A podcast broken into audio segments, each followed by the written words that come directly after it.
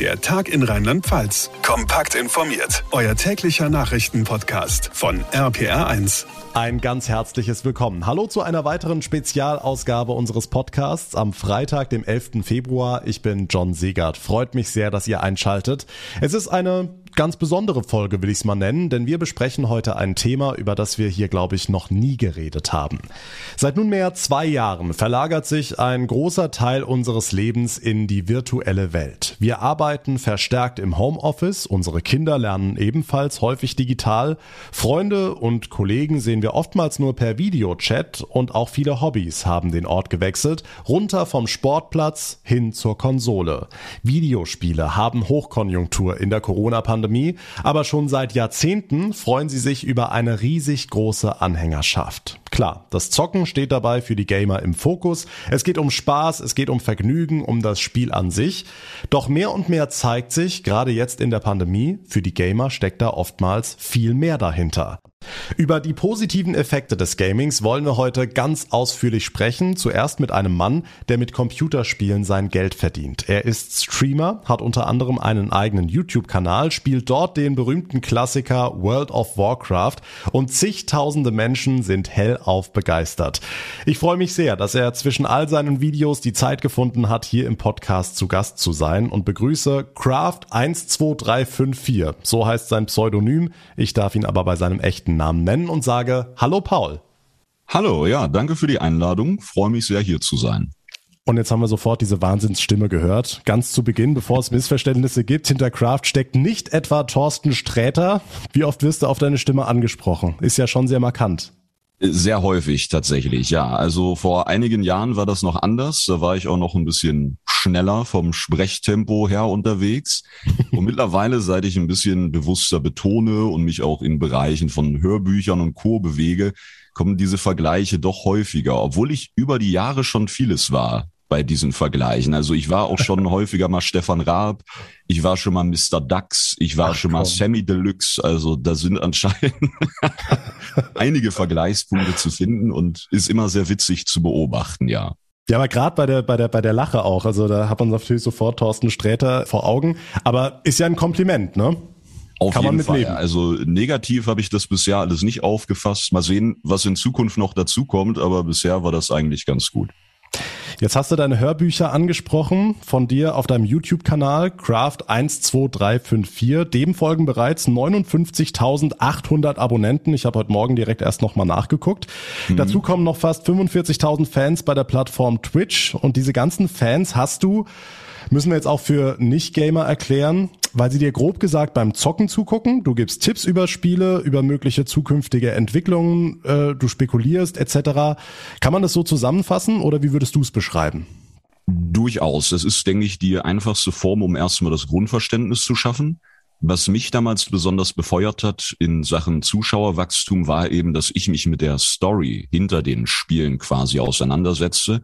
Das heißt, die Leute haben die Videos geschaut und es ging dann nicht nur um die Art des Spielens, um das Gameplay, sondern die wussten plötzlich, warum die diesen Boss bekämpfen oder warum sie in diese Höhle rennen. Und da habe ich dann gemerkt, okay, das ist eine ordentliche Sache, die man schön aufbereiten kann, die dann natürlich auch ordentliches Interesse weckt.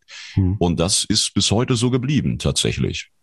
Also hast du dich das auch gefragt? Also man kann ja jetzt ruhig ein bisschen Schleichwerbung machen. Du beschäftigst dich ja sehr, sehr viel, wahrscheinlich hauptsächlich auch mit World of Warcraft, einem Online-Spiel, was man mit anderen bestreitet, was seit 2004 auf dem Markt ist. Also wann ist da die Idee gekommen? Wann hast du gesagt, äh, da ist viel mehr dahinter als einfach nur stumpf auf die Tastatur hämmern?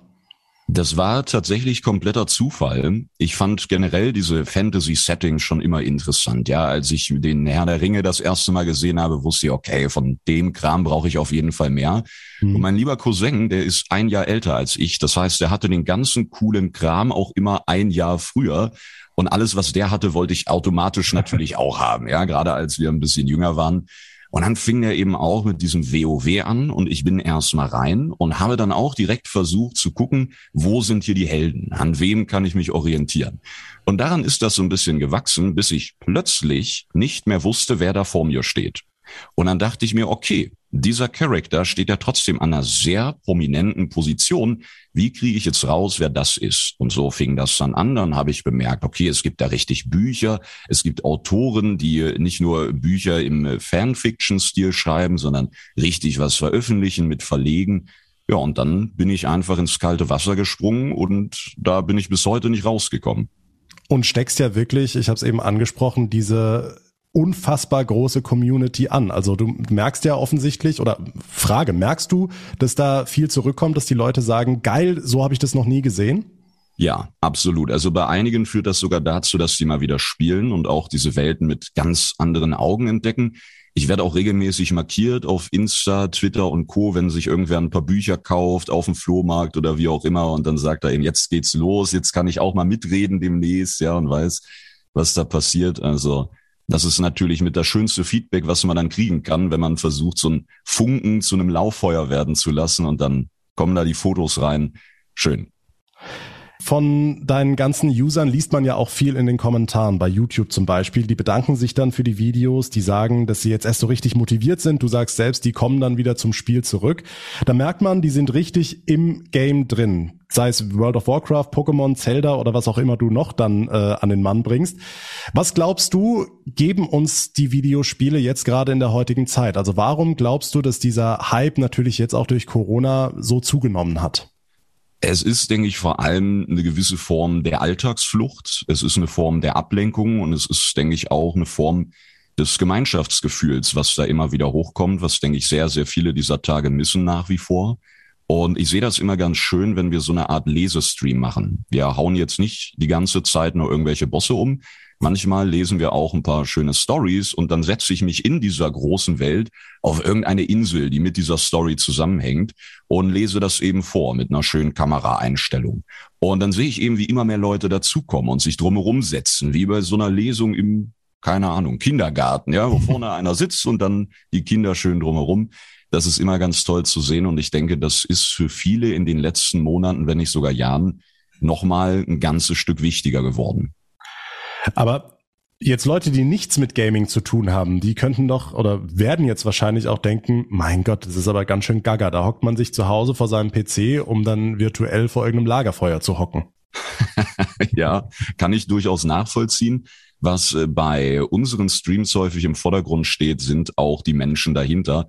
Das heißt, häufig sind diese Avatare dann nicht mehr irgendwelche Orks oder Trolle, sondern du weißt, okay, das ist jetzt der Kai, das ist die Anja. Und so funktioniert das häufig in der Community, dass man natürlich auf der einen Seite über diese Game Stories redet und Bosse umhaut, um schicke Äxte zu bekommen. Auf der anderen Seite geht es dann aber auch darum, dass man den Menschen dahinter nicht vergisst. Und ich glaube, diese Kombination kann nicht nur bei uns, sondern natürlich in all diesen Spielwelten eine sehr, sehr wichtige Komponente sein, die nicht nur an das Game fesselt, sondern auch dabei hilft, Kontakte aufzubauen oder einfach diesem Alltagsstress zu entfliehen. Und das kann natürlich in die verschiedensten Bereiche eskalieren. Wir haben mittlerweile in unseren Gilden, in unseren Communities auch Leute, die sich äh, als Freunde mittlerweile bezeichnen würden. Wir haben richtige Liebespärchen dabei. Also das ist natürlich auch eine Entwicklung, die ich mir vor Jahren nicht hätte vorstellen können. Jetzt sprichst du aber ganz speziell von Flucht und äh, sagst ja, es ist eine Alltagsflucht. Aber birgt das nicht auch die Gefahr, dass man vielleicht den Alltag oder das reale Leben irgendwie vernachlässigt? Das birgt absolut die Gefahr, ja. Und ich denke, es gibt auch sehr, sehr viele Beispiele, da kann vermutlich jeder Spieler ein Lied von singen, von Leuten, die sich etwas zu sehr in diesen Welten verlieren, ja. Und ich denke, das ist immer eine große Gefahr, auf die man aufmerksam machen muss, wo man sich auch selber reflektierenderweise bewusst machen muss, wo man gerade steht zwischen diesen Welten oder nur noch in der einen. Und auch darauf sollte man natürlich achten. Und dennoch kenne ich persönlich in meinem Umfeld deutlich mehr schöne Beispiele als Leute, die dann regelrecht abgestürzt sind. Aber wie schafft man das? Also wie schafft man das in dieser wunderschönen Welt, die du da ja jeden Tag dann auch skizzierst und äh, auf die du aufmerksam machst in deinen Videos? Wie schafft man das, dass man dann eben nicht nur in dieser schönen Welt ohne ja Corona-Frust, ohne Liebeskummer, ohne schlechte Noten, die man mit heimbringt, ohne Stress im Job und so weiter, ähm, dass man da den Absprung schafft? Ich glaube, es ist zu großen Teilen wie auch im wirklichen Leben so, dass es durchaus mit den Menschen zu tun hat, mit denen man spielt. Also ich hatte immer viele Leute um mich rum, ganz davon abgesehen, dass meine Eltern sehr genau aufgepasst haben, was ich da mache. Mein Vater selber spielt auch, also da konnte ich auch nicht kommen und sagen, ja, Papa noch die halbe Stunde, der wusste, das sind mindestens drei, die da jetzt in dieser Höhle noch verbracht werden. Und äh, dann merkt man natürlich auch, dass jetzt die ersten schlafen gehen, ja, weil mhm. morgen müssen sie früh zur Arbeit und, und, und.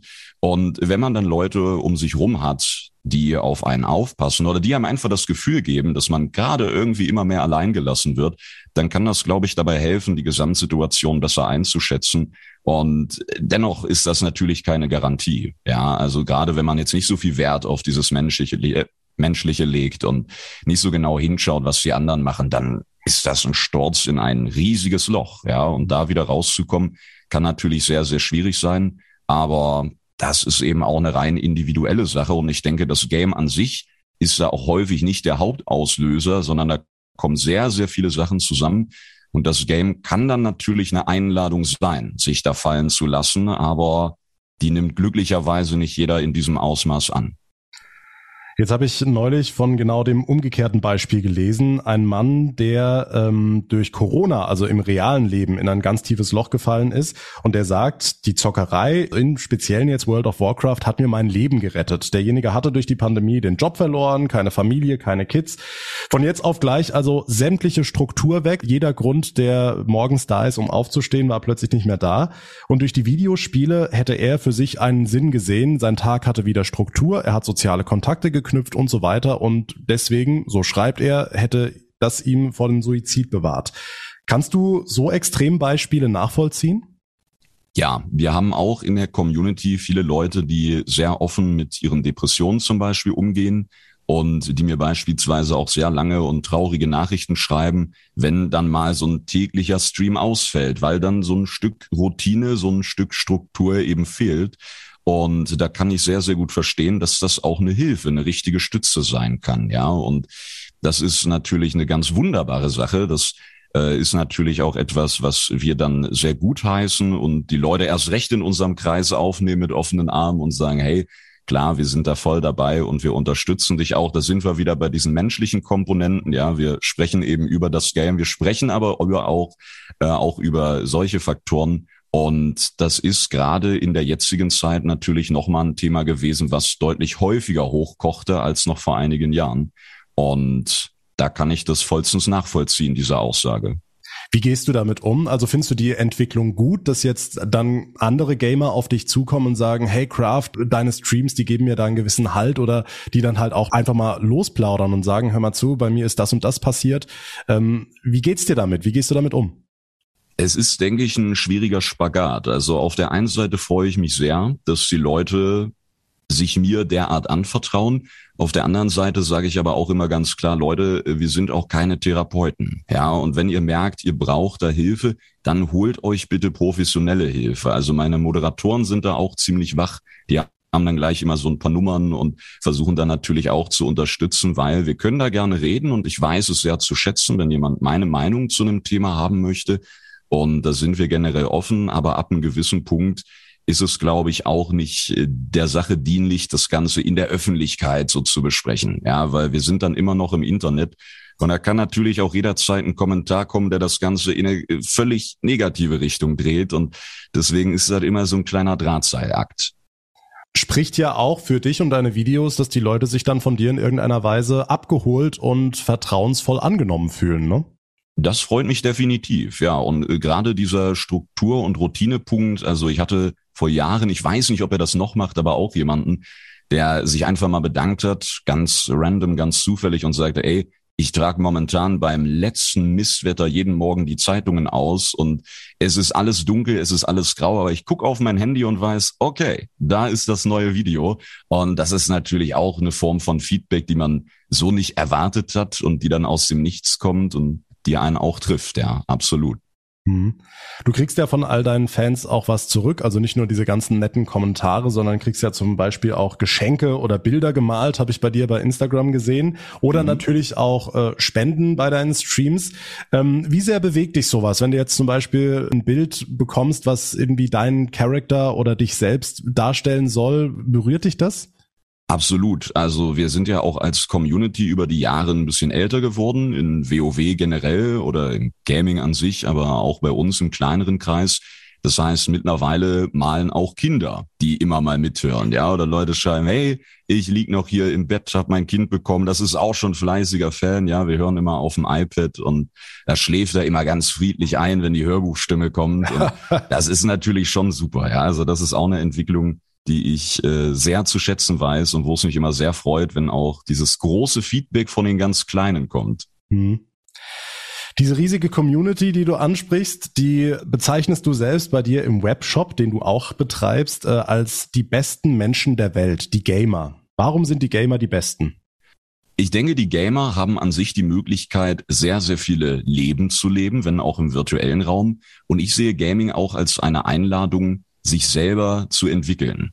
Das ist erstmal eine, eine wilde Aussage, aber ich denke, dass die Gamer aufgrund der vielen Welten, die sie entdeckt haben und der vielen Schlachten, die sie geschlagen haben, egal ob mit der Axt oder im Kopf oder wie auch immer, dass sie da die Chance haben, durchaus in vielen Situationen auch Vorreiter zu sein, zumindest im Denken. Ja, ich bin immer regelrecht erschüttert, wenn ich schlimme Sachen lese aus den unterschiedlichsten Bereichen, sei es irgendwas Rassistisches oder sonstiges, dann denke ich, ey, Kollege, du bist doch hier aus der Gamer-Bubble, du hast doch Sci-Fi-Games gespielt, du hast doch gesehen, dass es ganz egal ist, was der für eine Hautfarbe hat oder ob der jetzt einen Tentakel im Gesicht hat oder wie auch immer, wenn wir uns auf das konzentrieren, was uns verbindet und nicht auf das, was uns trennt, dann konnten wir Großes erreichen. Nur so konntest du diese virtuelle Welt retten. Und deswegen finde ich, dieser Ansatz ist ein sehr, sehr wichtiger, den man nicht aus den Augen verlieren sollte. Und deswegen sage ich ja, Gamer, wenn auch häufig anders wahrgenommen, leider haben die Chance, deutlich besser zu sein als dieses Bild, das häufig vermittelt wird. Also Erste Frage, glaubst du, dass Games Einfluss auf das reale Leben haben, dass man da vielleicht was lernt, dass man Weisheiten mitbekommt? Also gerade bei World of Warcraft, da gibt's ja dann auch viele Weisheiten, die man vermittelt bekommt, ähm, die man aber durchaus auch auf 2022 in der Corona-Pandemie übertragen könnte. Absolut. Ich denke allerdings, dass die wenigsten Spieler diese Geschichten als solche wahrnehmen oder diese Weisheiten annehmen, weil natürlich viele auch nach einem stressigen Tag einfach einloggen, und dann ihre 100 Wildschweine töten wollen, um den Kopf so ein bisschen frei zu kriegen. Deswegen äh, spreche ich da ganz gerne von Einladungen und ob man die dann annimmt oder nicht, das ist eine höchst subjektive, eine höchst individuelle Sache. Aber wie du richtig sagst, diese Weisheiten sind da, die verstecken sich in den verschiedensten Games und ich zumindest, deswegen habe ich das eben auch so ein bisschen ausufernd angesprochen, ich zumindest denke, dass es sehr sinnig sein kann, ähm, diesen Themenbereichen nachzugehen, dass man da eine Menge lernen kann und vor allem den eigenen Horizont erweitert. Mhm. Und du hast angesprochen, das wäre die zweite Frage, dass die Gesellschaft oder allgemein die Welt, die so blickt so ein bisschen abfällig, sage ich mal, auf die Gamer an sich. Also ich meine so Sachen wie Big Bang Theory, die so ein bisschen über World of Warcraft lacht oder die legendäre South Park Folge, die mhm. äh, halt auch zeigt, in welche Abgründe man als Gamer kommen würde. Was würdest du dir wünschen? Was müsste passieren und wie könnte das erreicht werden in der Gesellschaft? Also ich denke, zum einen hilft es schon sehr viel, wenn man selber darüber lachen kann. Ich denke, viele Gamer sind auch selber ein bisschen äh, zu sehr in diese Ecke gedrängt worden und sind in so einer Defensivhaltung. Das ist der Eindruck, den ich häufig habe. Ich denke aber auch, dass sich medial natürlich häufig auf Skandale gestürzt wird, auf viel Negatives, ja. Und ich denke, da liegt es an beiden Seiten, so ein paar Schritte wieder aufeinander zuzumachen. Wenn ich mich an die allerersten Dokus zu WoW erinnere, dann äh, war das nicht nur fachlich häufig sehr, sehr schlimm, sondern es wurden auch immer wieder dieselben ein, zwei Experten vor die Kameras gezerrt, wo es dann wieder um Killerspiele, Ballerspiele und eben mhm. diese mhm. vollkommene Einseitigkeit ging. Und äh, das ist natürlich vieles, aber kein Schritt in eine richtige gemeinsame Richtung. Insofern liegt es da, denke ich, an allen Parteien selbst. Und ich habe selber in der Familie ein schönes Beispiel erlebt. Ich habe einen Onkel, der an sich Gaming begeistert ist, aber so die alten Sachen. Ja, er hat seine N64, er zockt gern ein bisschen Super Mario und so weiter. Und er konnte immer nicht so wirklich verstehen, wie mein Vater und ich in diesen neueren Welten mit Online und MMO unterwegs sind.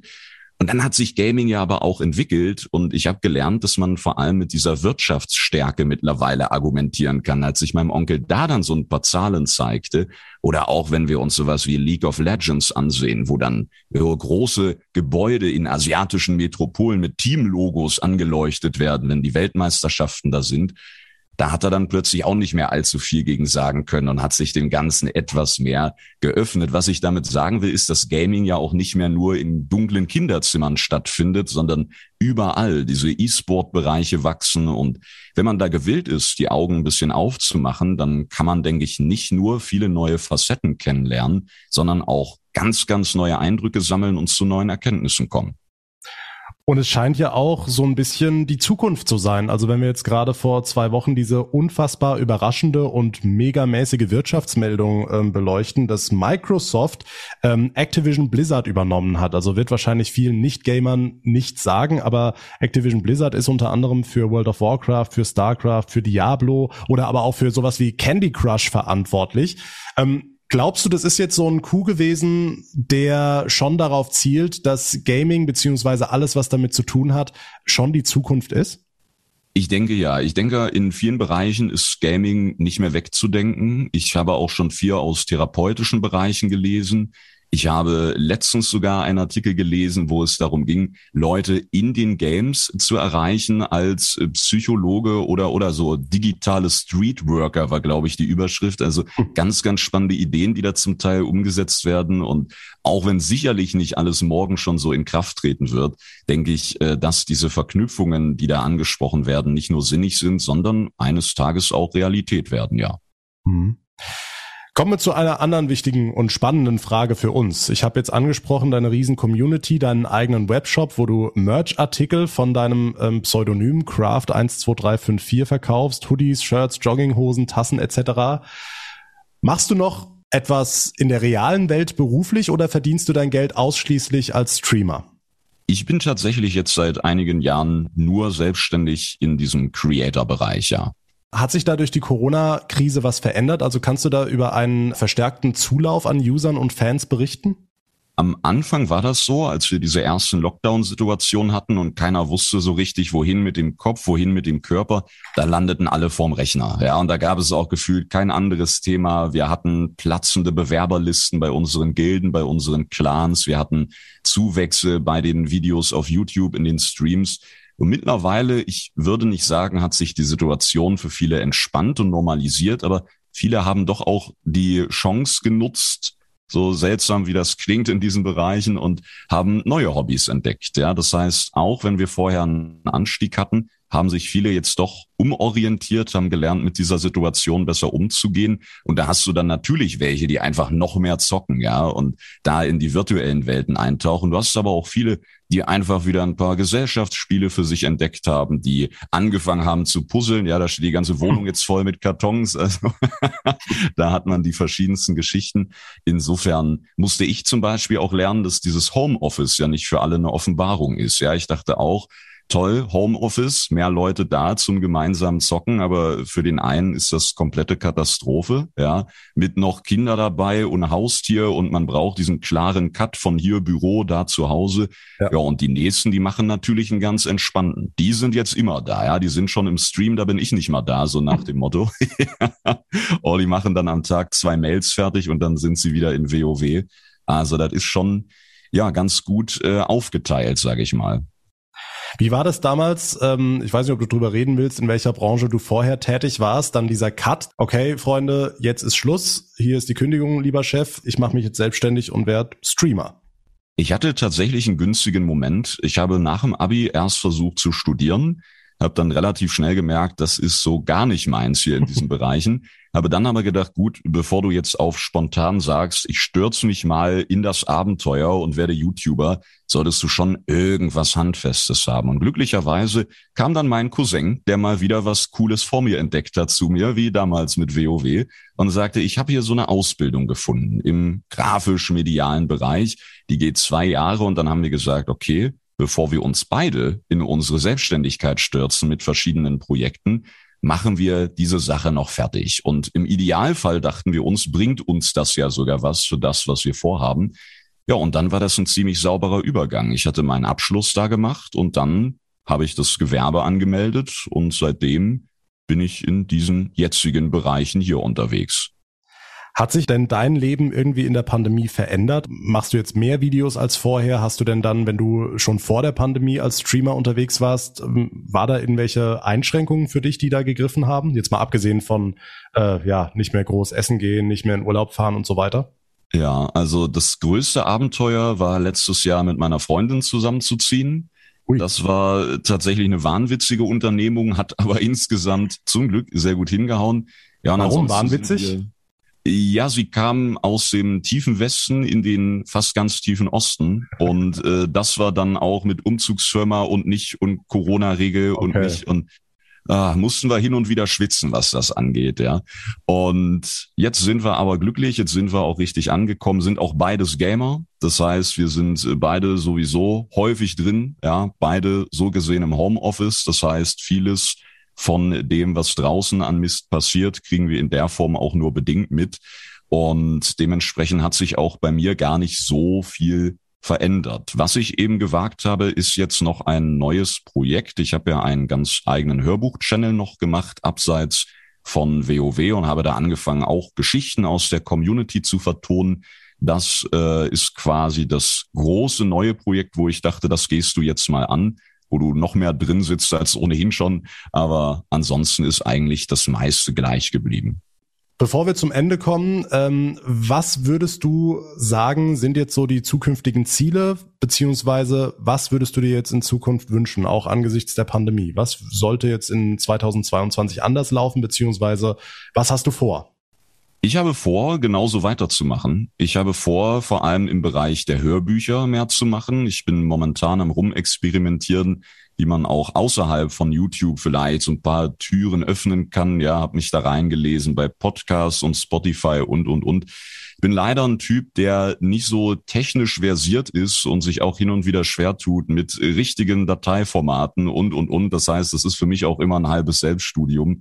Und äh, da habe ich durchaus noch einiges vor, habe jetzt über diese Hörbücher auch ein paar, ja, Autoren, ich sag mal, in den Bann ziehen können, die gesagt haben, hey, gefällt mir, ja, mach doch hier auch mal was. Insofern steht vor allem da eine Menge an und äh, gaming-technisch passiert natürlich immer eine Menge. Ja, da warten wir jetzt alle auf den nächsten WoW-Patch, auf die nächsten großen Games und, und, und. Von daher äh, bin ich da gut versorgt und hoffe natürlich, dass alle rundherum gesund bleiben und munter und dass wir uns da um die Gesundheit keine Sorgen machen müssen, so dass wir uns auch voll auf das Virtuelle konzentrieren können. Dann abschließend, um den Kreis zu schließen, was würdest du einem jeden raten, der entweder schon vollends leidenschaftlicher Gamer ist, beziehungsweise nach diesem Podcast Gamer werden möchte? Wie behält man da den Überblick? Wie schafft man sich dann trotzdem noch genug zu bewegen, dass man das reale Leben äh, nicht außer Acht lässt? Wie schafft man das, dass man jetzt eine solch positive und reflektierte Gaming-Einstellung hat wie du und gleichzeitig gesund und munter bleibt? Ich denke, man sollte einfach eine gesunde Tagesroutine generell haben. Dann ist es, denke ich, auch kein Problem, das Ganze einzuflechten. Gaming an sich bietet aber auch Alternativen. Ich habe jüngst zum Beispiel, ich weiß nicht, ob du das kennst, dieses Ring Fit entdeckt. Ah ja. Von mhm. der Nintendo Switch. Mhm. Also da ja. bin ich jetzt, weil ich auch gemerkt habe, gut, du sitzt jetzt gefühlt 25 Stunden am Tag vorm Rechner. da muss man ein bisschen was machen. Also ja, wie wir vorhin kurz angeschnitten haben, man sollte den Überblick nicht verlieren. Ja, man sollte schon noch klar trennen können zwischen der virtuellen und der realen Welt. Und wenn man das nicht aus den Augen verliert, dann ist es, denke ich, auch okay, hier und da mal zu tief reinzutauchen, mal eine Grenze auszuloten, aber eben immer wieder zu diesem Mittelweg zurückzukommen. Und den sollte man, denke ich, stets vor Augen haben sagt einer der bekanntesten deutschen Game-Streamer, Craft12354 bei YouTube, bei Twitch, bei Twitter, bei Instagram unter dem Pseudonym zu finden. Wir verlinken euch auf jeden Fall alle Sachen in der heutigen Folgenbeschreibung. Vielen, vielen Dank, lieber Paul, lieber Craft, dass du dir die Zeit genommen hast. War ein sehr interessantes und wirklich äh, sehr tiefgründiges Gespräch. Hat mich sehr gefreut. Danke. Mich auch. Dankeschön.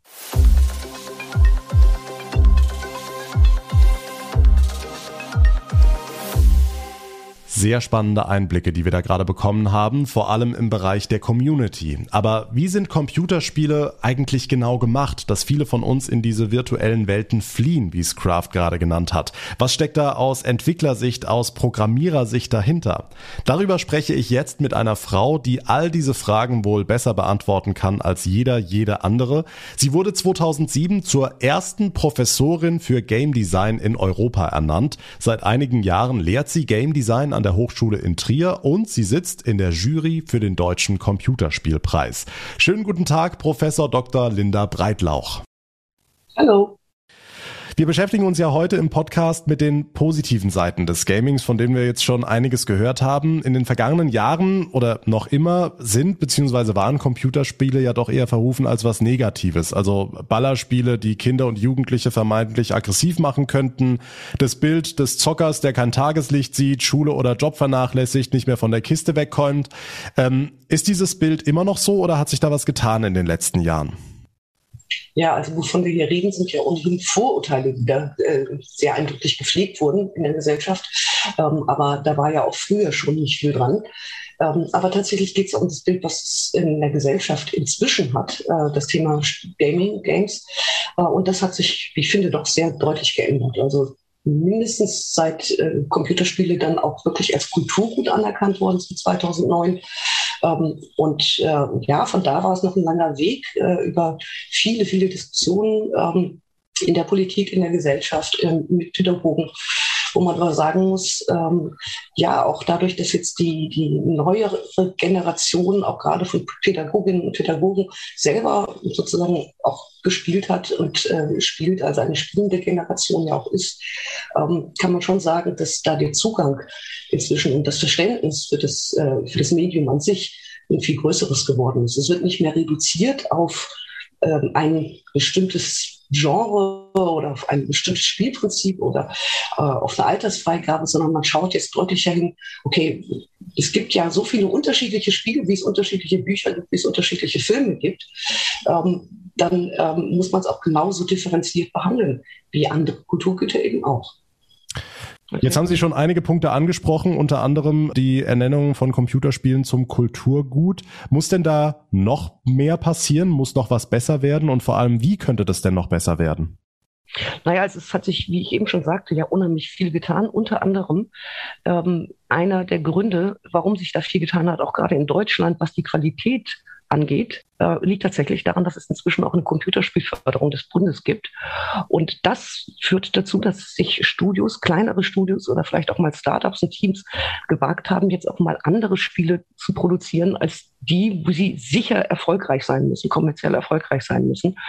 Äh, und das ist ein weltweites Phänomen. Wir haben also einen ziemlich großen und immer weiter wachsenden Markt von sogenannten Indie-Games, also Spiele, die sozusagen mit kleinen Budgets und kleinen Teams produziert werden, die dann auch mal die Möglichkeit haben, künstlerische Ansätze ähm, zu verwirklichen, die äh, gesellschaftskritisch sind, die vielleicht eine historische Aufarbeitung haben. Ich nenne da einfach nur mal als Beispiel Through the Darkest of Times aus einem Berliner Studio, ähm, wo es im Prinzip ähm, um, um Widerstandskämpfer äh, in äh, im Dritten Reich geht und das aufgearbeitet wird auf eine Art und Weise, die äh, kulturell und gesellschaftlich sehr, sehr wertvoll ist, äh, dass man sowas auch in Schulen einsetzen kann, eben mal als interaktives Medium, anders äh, als das, was wir bisher kennen, als Schulmaterial. Also man muss schon sagen, das war einer der Punkte, die wirklich viel dazu beigetragen haben, dass es möglich ist, auch mal sozusagen fernab von kommerziellen Erfolg ähm, etwas zu produzieren. Ähm, die Wahrnehmung ist hier und da immer noch so, dass man sagt, also wir wollen zum Beispiel keine Spiele in Schulen haben.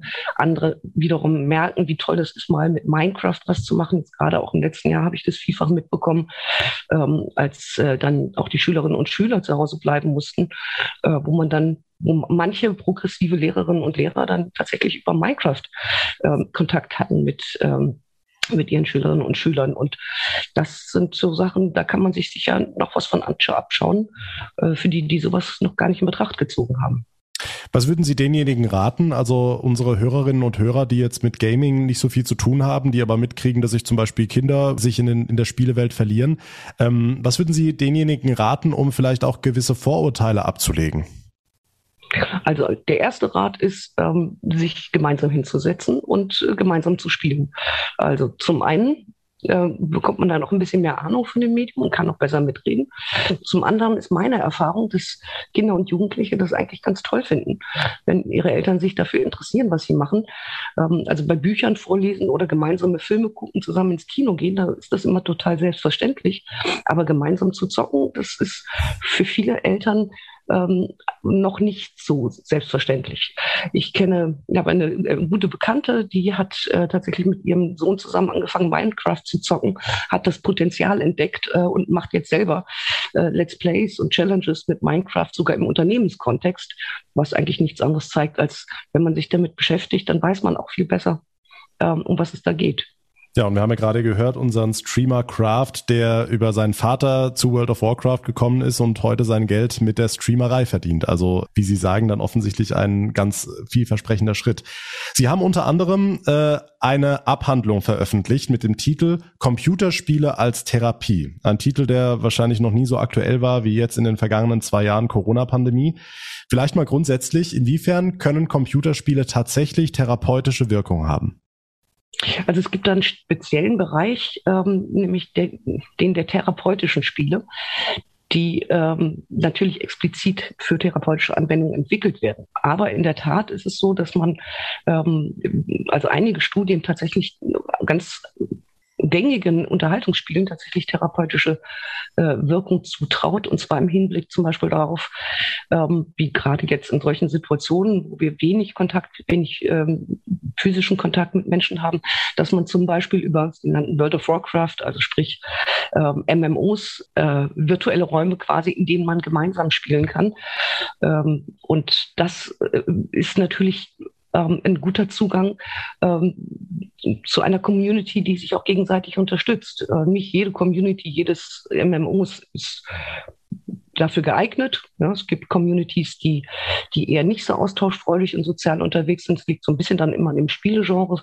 Aber es gibt eben auch Communities, wo man, und ich habe das selber häufig erlebt, auch gerade damals in WoW, äh, wo man dann nach einem Raid gemeinsam auch nochmal quatscht und sich von den Problemen erzählt, die jeder so hat. Äh, und da muss man sich nicht mehr persönlich kennen und trotzdem können dort Freundschaften entstehen. Also dieses, dieses Merkmal von Community Building, und das passiert ja sozusagen global. Ja? Also das heißt, ich kann mich mit Menschen zusammentun, ähm, unterschiedlicher äh, Mentalitäten, unterschiedlicher Kulturen. Das kann meinen Horizont unglaublich bereichern. Ähm, denn wie gesagt, man spielt ja nicht nur zusammen, man redet ja auch viel miteinander.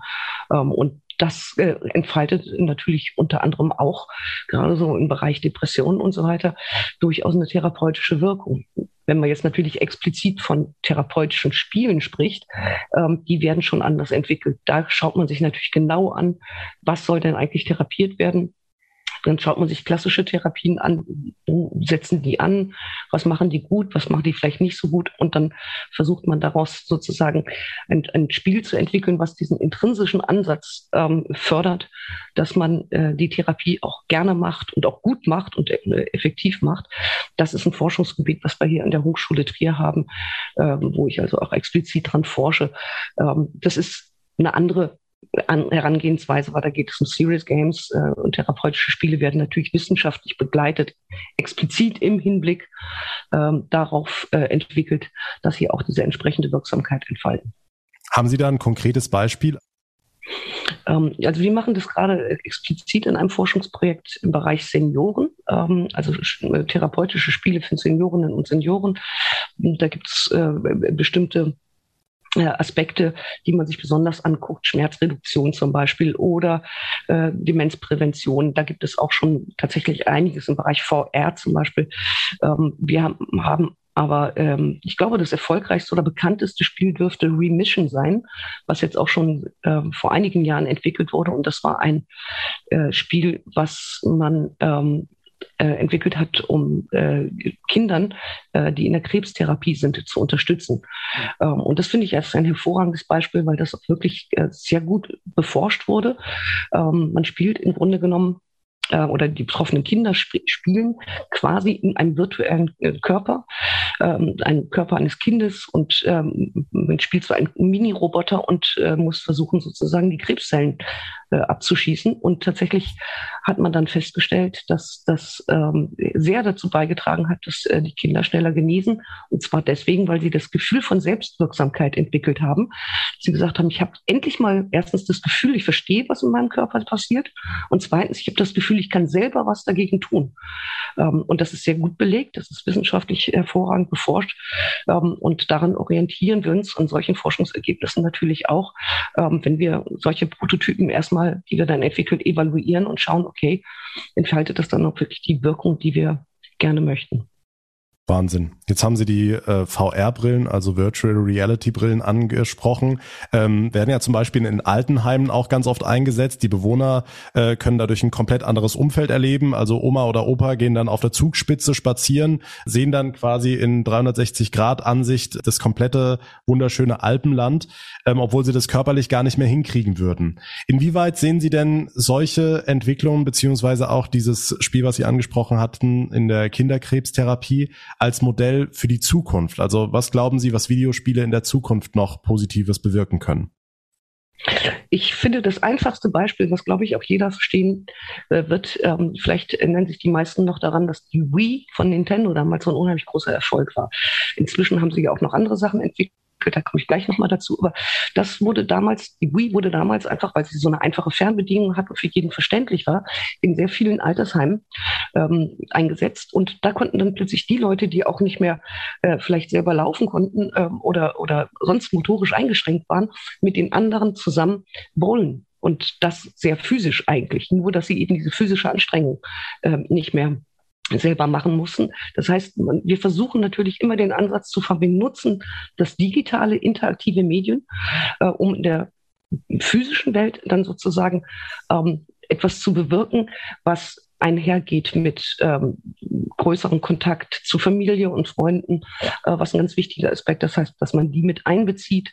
Ähm, das könnten so einfache Sachen sein, dass ich äh, ähm, nach einer Schlaganfalltherapie beispielsweise, ähm, äh, wo man bestimmte motorische Bewegungen ständig machen muss, beispielsweise mit der Hand, mit dem Arm, äh, dass man ähm, Oma, Opa vielleicht ähm, Fotos schickt von sich selber, von den Enkelkindern, von den Kindern, von den Freunden, die dann einfach freigerubbelt werden müssen äh, und das Ganze so ein bisschen äh, spielerisch aufbauen. Also im Grunde genommen ähm, sind das Ansätze, die äh, nicht die äh, Menschen in die reine virtuelle Welt holen sollen und sie da alleine lassen, sondern es ist eigentlich eher genau umgekehrt, dass wir sagen, wenn der virtuelle Raum da ist, ähm, dann sollen die Menschen sich dort auch begegnen, ähm, aber sie sollen auch die Möglichkeit haben, etwas alleine und angstfrei zu machen und vor allem häufiger, als wenn sie vielleicht zu, sagen wir mal, zu Hause einmal in der Woche nur eine, eine, Stunde beim Therapeuten haben, dass sie da die Therapie verlängern zu Hause äh, und auch alleine äh, und in, in einem angstfreien Raum äh, trainieren können. Und das hoffentlich mit Spaß, sodass es dann auch effizient ist und nachhaltig. Hm. Sie haben jetzt eben den Punkt Community angesprochen, also viele Menschen, die sich dann auch in den Games, auch in den, nicht in den therapeutischen, sondern in den Massenspielen auch begegnen wird oftmals belächelt, weil man ja dann über Headset mit irgendwelchen Leuten, wie sie sagen, aus aller Welt äh, chattet oder oder Voice chattet. Wie wichtig ist das inzwischen geworden? Also auch jetzt gerade unter dem Corona-Gesichtspunkt, Kontaktbeschränkungen, Schulausfälle, äh, Veranstaltungsverbote und so weiter, ähm, dass man jetzt eben sich auch virtuell in solchen Spielen begegnet. Ist das auch ein Punkt der Zukunft? Jeder, glaube ich, kennt, der viel im Homeoffice ist, den ganzen Tag Meetings, Meetings, Meetings, so wie wir jetzt auch. Man sieht die Kacheln, ähm, man, ja. man sieht manchmal auch nur schwarze Kacheln und Namen äh, und man ist hat, hat so, eine, so eine bestimmte Form, die ist nicht Präsenz. Das heißt, wir sitzen nicht in einem Raum. Wir können aber zumindest Mimik und Gestik, äh, Mimik, äh, Mimik und Gestik erkennen voneinander. Aber dennoch ist es, ist es nicht dasselbe. Und es, man merkt einfach im Laufe des Tages, wenn man so das dritte, vierte, fünfte Meeting mit sich hinter sich hat, dass das unheimlich anstrengend ist, dass man quasi körperlich in dieser Form präsent sein muss, sich darauf konzentrieren muss, wo guckt man hin und so weiter und so weiter. Ähm, und tatsächlich weiß ich von einigen Unternehmen, die gesagt haben, es ist uns angenehmer, dass wir mit Avataren in einen Besprechungsraum gehen und gar nicht mit äh, sozusagen unserem Gesicht, äh, sondern mit Avataren. Und ähm, von einem Fall habe ich gehört, ich weiß jetzt gar nicht mehr, wer es, welche Firma es war, müsste ich nachschauen, ähm, wo sie sich tatsächlich Red Dead Redemption äh, geholt haben für alle Mitarbeitenden, äh, um dann am Lagerfeuer ihre Meetings abzuhalten. Und alle haben dann so ihren eigenen Avatar, äh, was ich irgendwie ganz lustig fand. Also, dass man auch mal diese diesen virtuellen Raum nutzt, um vielleicht auch mal etwas, ähm, ähm, mal den Avatar für sich sprechen zu lassen ähm, und ähm, ein bisschen Schutzraum zu entwickeln und vielleicht auch ein bisschen immersiver das Ganze äh, zu haben, als immer nur diesen flachen Bildschirm mit den tausend Kacheln drauf.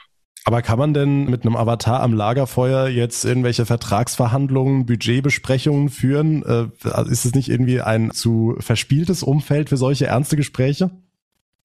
Also das kann ich tatsächlich nicht beantworten. Ich weiß, in der Games-Branche äh, würde das gut funktionieren. Äh, da bin ich mir relativ sicher. Ähm, da werden normalerweise die, die äh, wichtigsten Dinge verhandelt, sowieso auf den ähm, äh, sagen wir, auf den Partys, auf den, auf den Veranstaltungen, wo man networkt und so weiter. Das Networking, das fehlt uns halt total. Ähm, und ich weiß, das ist in anderen Branchen natürlich genau dasselbe. Man kann nicht so einfach networken ähm, in einem Zoom-Call, auch wenn man es versucht. Ne? Ähm, und da glaube ich, würde das schon so eine gewisse Freiheit geben. Ähm, sicher nicht für alle Anlässe und ich für alle Meetings, aber so bei, bei täglichen Meetings, wo man einfach nebenbei noch, noch in Ruhe arbeitet oder gemeinsame Arbeitsmeetings macht, ähm, da kann ich mir das schon sehr gut vorstellen. Oder was viele ja gemacht haben als Weihnachtsfeiern, dass sie einfach mit der Belegschaft zusammen ein Spiel gezockt haben.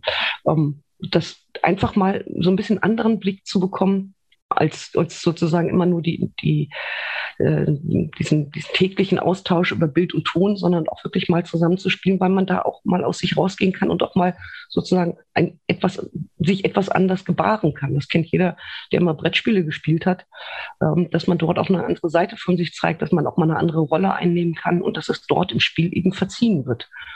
Mhm. Lassen Sie uns nochmal auf die therapeutische Wirkung gerade von den Massenspielen zurückkommen, beziehungsweise die Machart der Spiele. Dann lassen Sie uns beim Beispiel World of Warcraft bleiben, weil wir da mit dem Streamer Craft drüber gesprochen haben. Da findet sich der Spieler, die Spielerin in wunderschönen Fantasy-Welten wieder. Alles bunt, alles spannend, eine fesselnde Geschichte. Jeder kann sein, wie er will. Jeder kann sein, was er will, kann sich anziehen, wie er will. Was steckt da aus Entwicklersicht dahinter? Also wie werden Videospiele designt, dass man sich gut fühlt? Vielleicht sogar eben auch diesen therapeutischen psychologischen Effekt hat? Also das kann man sicher nicht pauschal beantworten, weil es so viele unterschiedliche Genres gibt. Mhm. Ähm, das könnte man, glaube ich, für andere Medien auch nicht pauschal beantworten. Aber es gibt natürlich Designprinzipien, also Game Design Prinzipien, ähm, die dann jeweils ähm, auf die Genres zutreffen oder nicht. Wir schauen uns, also ich kann gerne über, erstmal mit World of Warcraft anfangen. Mhm. Da, das, das, ähm, da ist es so, dass ich mir äh, im Prinzip mein Avatar hochspiele. Das heißt, das Spielen macht mein Avatar stärker, also mein, meine Spielfigur stärker. Ähm, und äh, entsprechend kann ich auch mehr tun und ich kann auch mehr mit anderen zusammen. Also das, der Hauptaspekt in World of Warcraft ist das gemeinsame Spielen. Man kann mhm. natürlich auch viel alleine machen, aber so. Und dann ähm, sieht man, dass es unterschiedliche Spielertypen gibt. Also es gibt welche, die lieber so in der Welt rumlaufen und sich ein bisschen alles angucken und sammeln. Äh, dann gibt es welche, die lieber mit anderen zusammen spielen ähm, oder äh, auch äh, so im, im, Duell mit an, gegeneinander äh, antreten, um sich zu messen. Äh, und von diesen Spielertypen ausgehend äh, schauen wir uns dann ähm, genau an, also was ist eigentlich das, äh, was wir in dem Spiel, was wir gerade machen wollen, ähm, am ehesten vermitteln wollen im Hinblick auf was muss, was müssen die Spieler lernen? Also sind die eher Hand-Augen-Koordination? Ist es eher sowas? Oder ist es eher Strategie? Ist es eher Taktik? Müssen die Zufallsprinzipien einbauen und so weiter? Also wenn ich sage, man kann es nicht pauschal beantworten, dann liegt es das daran, dass da sehr viel dann dran hängt, logischerweise. Mhm. Hinzu kommen natürlich die Ausgestaltung der Welten. Ähm, wie sehen die aus? Äh, wie interaktiv sind die? Ähm, äh, dann muss es im Prinzip ja mit Sound, mit äh, Effekten und so weiter auch alles noch angereichert werden. Und dann kommt natürlich das Wichtigste, sozusagen das Regelwerk, ne? das Regelwerk und das Balancing, wie, ähm, die, was dafür sorgen muss, dass alle Spieler sich auch fair behandelt fühlen im Spiel. Ja. Ähm, und das ist schon ein enormer Aufwand. Also so ein Spiel zu produzieren wie WoW, ähm, die haben damals mit der ersten Version sind sie nach vier Jahren Entwicklungszeit auf den Markt gegangen. Ähm, das war 2004 und sie entwickeln es bis heute weiter. Mhm. Und man muss sagen, also so gesehen ist es schon das erfolgreichste Spiel, zumindest in diesem in dieser Kategorie, in diesem Genre, was es bis heute gibt. Äh, sowas entwickeln wir nicht in diesem Umfang. Wir entwickeln natürlich andere Spiele, äh, die aber natürlich auch etwas vermitteln wollen am liebsten etwas, was es so noch nicht gab. Natürlich kann man nicht Spielprinzipien komplett neu erfinden, aber man kann das, was da drin steckt, zum Beispiel die Story oder sowas, ähm, neu weiterdenken. Also man kann unterschiedliche Geschichten erzählen auf eine unterschiedliche Art und Weise und man kann unterschiedliches Spielgefühl anbieten. Und jetzt weiß ich gar nicht, ob das die Frage tatsächlich beantwortet hat. Äh, ja, doch, größtenteils schon. Also eben wie die Spiele designt werden, auch vor allem, dass man sich gut fühlt. Also da haben Sie jetzt äh, angesprochen, Soundtrack, die schöne Welt und so weiter, was dazugehört. Es gibt natürlich viele Leute, sehr, sehr viele Leute, die sich in diesen Videospielen dann auch verlieren. Ich glaube, die meisten Hersteller machen diese tolle Produktion dann auch nicht aus reiner Nächstenliebe, sondern weil sie ihre äh, Userinnen und User so lange wie möglich an ihr Produkt binden wollen. Ähm, inwieweit birgt das denn die Gefahr der Abhängigkeit? Das ist ja auch immer ein ganz, ganz großes Thema, dass dann eben die Spielerinnen und Spieler auch in eine Spielsucht fallen. Also ähm, sich wohlfühlen ähm, hängt häufig damit zusammen, ähm, also gerade bei den Spielen, denen man das nachsagt, WoW hat man das heute nicht mehr, aber doch vor einigen Jahren noch nachgesagt, dass man ähm, sich sehr leicht darin verlieren kann. Das liegt daran, dass es ein MMO ist äh, und dass es eins ist, das ähm, sehr stark triggert, dass man sich austauscht, dass man viel gemeinsam macht. Ähm, dann muss man sich bei den einzelnen Spielen mal sehr genau anschauen, ähm, äh, wo das auch so ist. Und das betrifft dann in diesem Fall ja auch tatsächlich nur oder überwiegend tatsächlich eine ganz bestimmte äh, Gruppe von Jugendlichen, die sozusagen in der Pubertät einen ganz hohen Bedarf haben, äh, sich mit anderen auszutauschen und vor allem sich mit anderen zu messen. Und das ist jetzt der eigentliche Punkt, nämlich wie macht man das, dass man sich wohlfühlt? Ähm, ich habe häufig irgendwie mitbekommen, man spielt deswegen, weil es, weil es ja so belohnend ist, so rewarding ist. Das ist es aber erst dann, wenn ich wirklich gut bin. Also wenn ich die Herausforderung bestehe. Und es gibt Menschen, Spielerinnen und Spieler, die spielen ganz besonders gerne unheimlich schwierige Spiele, äh, wo sie wirklich richtig viel trainieren müssen, äh, um überhaupt dahin zu kommen. Das ist einer der Gründe, ähm, warum sich Spiele eigentlich, wenn man genau hinschaut, zum Lernen ganz hervorragend eignen, weil das ist nämlich das eigentliche Lernen, äh, was uns ähm, vom Prinzip her mitgegeben wird. Wir spielen ja, um zu lernen. Ähm, jetzt spielen wir keine Computerspiele, um zu lernen, also natürlich nicht, aber wir tun es ja trotzdem. Wir lernen ja äh, und davon kann man sich abschauen, was man vielleicht in anderen Bereichen ähm, in der realen Welt äh, vielleicht besser machen kann. Also man kann doch solche Prinzipien äh, der, der, der Belohnung, in, wie das in einem Spiel funktioniert, nämlich ein Flow herzustellen, wo es niemals langweilig wird, aber auch niemals zu herausfordernd, so dass ich das wirklich ähm, vom Schwierigkeitsgrad her und so weiter äh, gerade so, so in der in der Balance hält, dass ich ähm, wirklich das, das Erfolgserlebnis habe, weil ich wirklich besser geworden bin. Das ist ein Prinzip, was man wirklich ganz hervorragend eigentlich übertragen kann auf alle Lernszenarien. Was würden Sie Betroffenen beziehungsweise auch Eltern raten, die dann aber merken, mein Kind rutscht da jetzt gerade in so eine Ecke, wo eben nur noch dieses Spiel zählt und tatsächlich Schule etc. Äh, nicht mehr so wichtig ist? Wie kann man da, ohne jetzt zu viel Druck auszuüben, ohne den Spaß dann zu nehmen, diese, dieses weitere Abgleiten verhindern?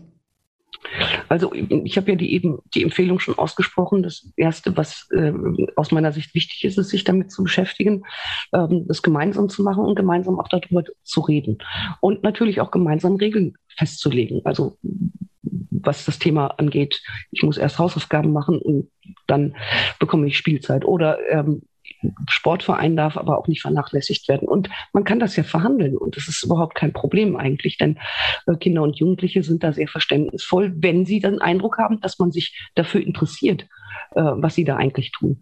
Ähm, da, wo es problematisch wird, weil zumindest habe ich das häufig erlebt, ist, ähm, wenn sie da keinen Ansprechpartner haben. Also sprich, wenn sie sich nur von denen verstanden fühlen, äh, mit denen sie zusammen spielen möglicherweise schon auch noch von den Eltern, aber dann vielleicht noch nicht mehr von den Kolleginnen und Kollegen in der Schule.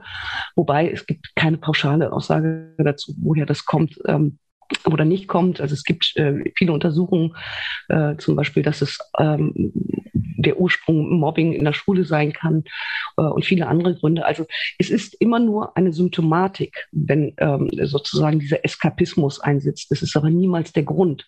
Und das heißt, man sollte sich anschauen, wo kommt das eigentlich her? Was ist der eigentliche Grund? Gibt es da Mobbing in der Schule oder was auch immer? Ähm, das Wichtigste ist auf jeden Fall sprechen und das Wichtigste, um darüber zu sprechen, ist, dass man sich damit beschäftigt. Jetzt haben wir gerade mit Kraft über ähm, das Thema Flucht aus der realen Welt geredet, was natürlich damit einhergeht. Also äh, Sie haben gesagt, dieser Eskapismus braucht einen Grund.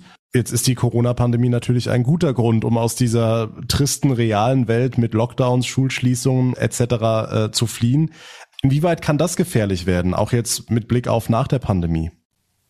Also ich bin ganz ehrlich und offen. Ich ähm, finde es sinnvoller und vernünftiger, ähm, wenn Kinder, die sich in realen Orten kaum noch begegnen können, wobei das ja jetzt inzwischen wieder anders ist. Jetzt tun sie es ja zumindest in der Schule wieder, aber als das eben im letzten Jahr nicht der Fall war, dass sie dann über den Weg des Spiels Kontakt miteinander halten, äh, so dass sie gemeinsam was erleben können und sich auch mal entspannen und äh, ja, und mal, mal ihre Gedanken woanders hinschicken können. Das kennen die Erwachsene doch ganz genauso. Das wollen wir doch auch. Wir wollen doch auch nicht noch abends nach einem Acht-Stunden-Tag äh, und dann noch Haushalt einkaufen und was weiß ich nicht alles, ähm, dann abends äh, auch noch äh, die Fachbücher unbedingt lesen. Dann wollen wir doch vielleicht auch mal irgendwie ähm, ein bisschen ähm, uns ablenken. Und das ähm, verbunden damit, dass ähm, äh, sie sich untereinander austauschen, also dass sie wirklich äh, dort auch Freunde finden können. Äh, halte ich eigentlich für etwas, was sehr gut ist, um möglichen äh, psychischen Problemen, gerade aufgrund der Kontaktbeschränkungen der Pandemie, äh, entgegenzutreten. Also abschließend der Rat an alle Eltern, die da ein bisschen skeptischer gegenüberstehen, lieber mal den Controller, die Tastatur mal selbst in die Hand nehmen und gucken, was der Kleine, die Kleine da so den ganzen Tag zockt, um dann da mit Vorurteilen auszuräumen und vielleicht auch selbst die positiven Seiten zu entdecken, ja? Genau so ist es. Es gibt übrigens ganz tolle sogenannte Koop-Spiele, Couch-Koop-Spiele nennen wir die so im umgangssprachlichen Sinne. Ähm, äh, und das kann man äh, sehr gut zusammen machen. Also das ist dann fast wie ein Brettspiel äh, oder ne, wie man das noch von der Anfangszeit des, der Computerspiele kennt, äh, dass man quasi zusammen ähm, mit verteilten Rollen ähm, etwas spielt und man lernt äh, sein Kind unter Umständen auf eine ganz andere Art und Weise kennen, was eine sehr äh, schöne Geschichte sein kann. Also einfach mal nach Couch-Koop schauen, ähm, das wäre auf jeden Fall ein super Einstieg sagt Professor Dr. Linda Breitlauch. Vielen, vielen Dank für das sehr ausführliche und höchst interessante Gespräch. Dankeschön. Sehr gerne.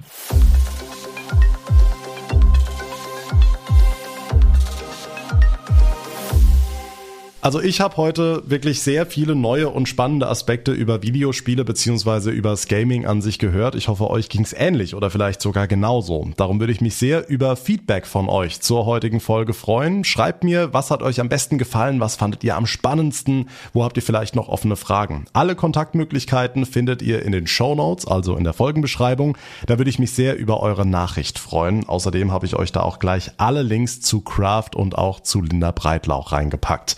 Das war's für heute. Der Tag in Rheinland-Pfalz geht zu Ende. Ich bedanke mich ganz herzlich für eure Aufmerksamkeit, für euer Interesse. Wir hören uns dann in der nächsten Folge wieder. Bis dahin alles Gute, eine schöne Zeit und vor allem bleibt gesund.